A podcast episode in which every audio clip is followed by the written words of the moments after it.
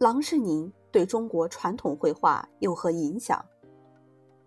郎世宁原名朱塞佩·加斯迪里奥内，一七一五年八月十七日作为传教士抵达澳门，并以郎世宁作为名字，开始了他在中国宫廷长达数十年的艺术生涯。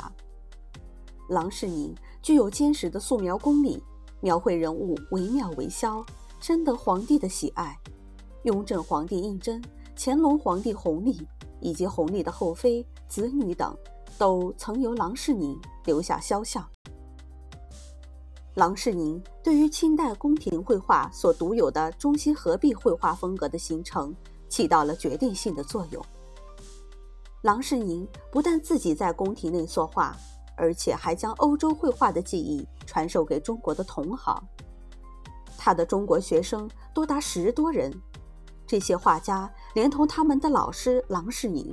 在宫廷中形成了一种既不同于以往的宫廷绘画，又不同于同时代的文人绘画及民间绘画的新颖别致的流派，并使之成为雍正、乾隆时期宫廷绘画的主要风格。